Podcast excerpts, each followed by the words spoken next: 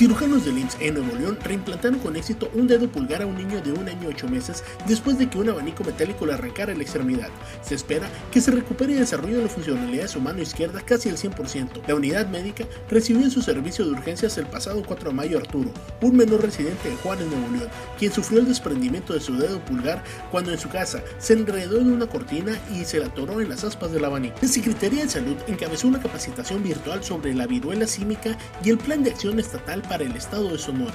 Durante esta capacitación, donde también estuvieron presentes trabajadores de salud como médicos y personal de enfermería del estado, se brindó información acerca de cómo se transmite la enfermedad, cómo detectar el padecimiento, principales signos y síntomas, así como diversas acciones a realizar, tomas de muestras para detectar o confirmar casos, además de equipo de protección para personal de salud.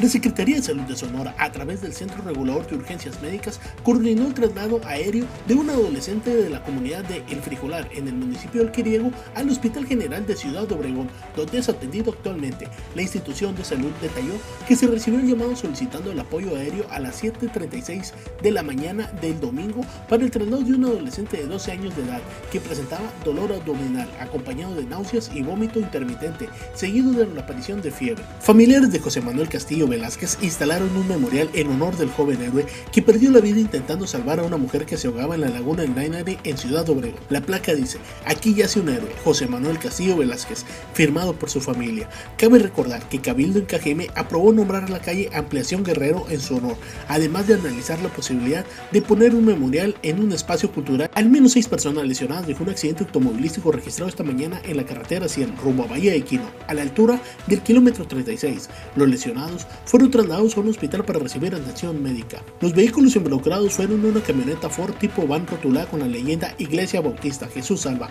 en la que presuntamente viajaba un adulto y cuatro menores, mientras que el otro vehículo involucrado fue un Kia color gris conducido por una mujer. El Instituto Nacional Electoral denunció agresiones físicas contra su persona por parte de integrantes de partidos.